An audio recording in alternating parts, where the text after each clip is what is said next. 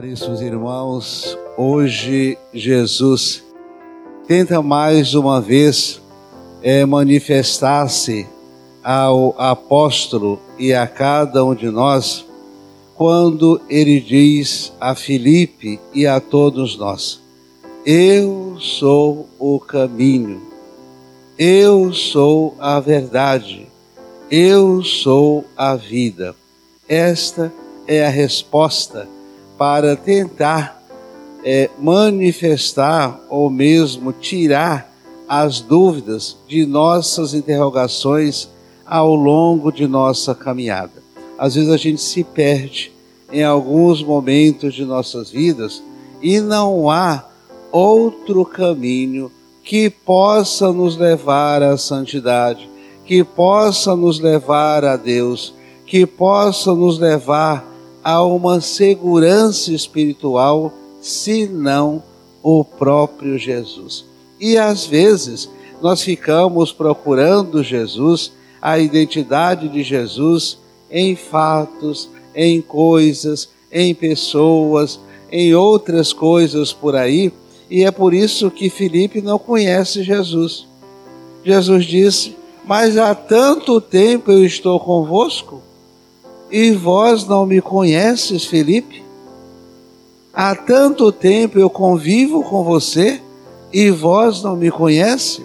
Isso pode ser também reproduzido em nossas vidas e cabe uma grande reflexão a todos nós. Nós conhecemos Jesus de fato? Onde Jesus se manifesta em nossas vidas? Temos alguma dúvida da manifestação dele em nossas vidas, na história, em nossa igreja? Quais são essas dúvidas e onde ele pode ser identificado, acolhido e seguido? Essa resposta de Jesus a Filipe é para todos nós. Eu estou com você, vós me conhece? Cabe cada um de nós dar a essa resposta. É esse caminho que leva ao Pai, é a ponte para a santidade, é a nossa segurança espiritual. Esse é o caminho da fé, o caminho à segurança de nossa espiritualidade. E quando ele fala que é também a verdade, está dizendo a cada um de nós: o céu e a terra tudo passa. Mas as minhas palavras não passarão. Ou seja, esta é a segurança de toda a humanidade que tem em Jesus esta perfeição e esta segurança plena.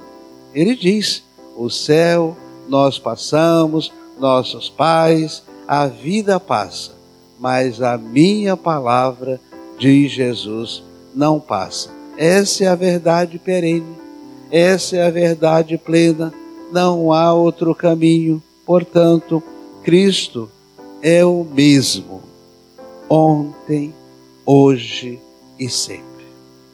Essa segurança, esse foco em nossas vidas, não se pode tirar. Se eu tiro isso, eu vou viver do quê? Qual é a minha segurança espiritual? Não tenho. A minha segurança espiritual está nele, que permanece ontem, hoje e sempre. E quando ele fala que a vida, eu sou o caminho, a verdade, que a sua palavra permanece, eu sou a vida. É essa, essa, essa palavra vida se pode dividir em dois aspectos a vida humana, a vida temporal e a vida espiritual. Nós celebramos São José Operário sexta-feira. E naquele momento eu lembrava que o Papa Pio XII, ele elegeu São José Operário padroeiro dos operários. Ou seja, valorizando o trabalho de São José. E São José intercedendo pelo trabalho humano aquilo que nós realizamos diariamente, e esse trabalho humano é um mecanismo para que a gente viva com dignidade. Todos nós precisamos trabalhar, todos nós precisamos ter uma manutenção, todos nós precisamos comer, beber, todos nós precisamos vestir, nos medicar, e isso precisa de dinheiro. E isso, o dinheiro não cai do céu. Ele precisa de trabalho, o nosso, a nossa profissão. E São José, naquela época, ele já mantinha Maria, ele mesmo e seu filho Jesus Cristo com o suor do seu trabalho. Ele era um trabalhador que fazia de tudo: mesa, cadeira, construía, arrumava telhado, ele fazia de tudo para realmente se manter. E essa profissão ele ensinou ao seu filho Jesus. Jesus não foi um desocupado. De 15 anos até 30 anos, onde estava Jesus Cristo? Estava trabalhando. No silêncio, não há nada que conte realmente esse período que ele ficou fazendo o quê? Mas ele estava na oficina do Pai, aprendendo a fazer mesa, cadeira, construindo, arrumando, para se manter. E, portanto, o trabalho traz e reproduz em nós toda a dignidade necessária para que a gente possa viver realmente de maneira mais equilibrada e de maneira mais transparente. Agora, Felipe pergunta ao Senhor: Senhor, mostra-nos o Pai. Felipe pergunta a Jesus. E Jesus responde: Estou sempre com você e ainda não me conheces? Se por acaso não quiser me conhecer enquanto pessoa, olhe as minhas obras. As minhas obras falam por mim, diz Jesus. E se você tem fé em Deus e em mim, fará obras ainda maiores. Veja a atitude de Jesus, é perfeita.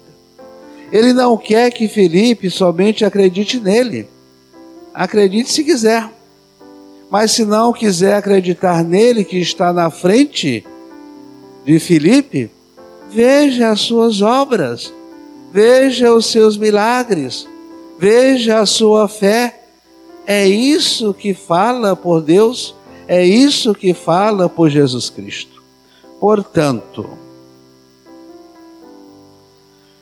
minha obra, as suas obras, nossas obras manifestam sempre o grau de conhecimento, acolhimento e seguimento de Jesus Cristo. Sempre a obra das pessoas, nossas obras, é o que diz quem somos de fato. Jesus hoje faz essa comparação. Acredite, Felipe, em mim se você quiser. As minhas obras falam por mim. As minhas obras manifestam quem eu sou. E também, hoje, nossas obras ao longo da história da salvação é o que fala por você, é o que diz quem você é. O grau de fé, o grau de conversão, o grau de santidade fala, grita e diz quem é você, quem sou eu e quem somos nós. Assim seja.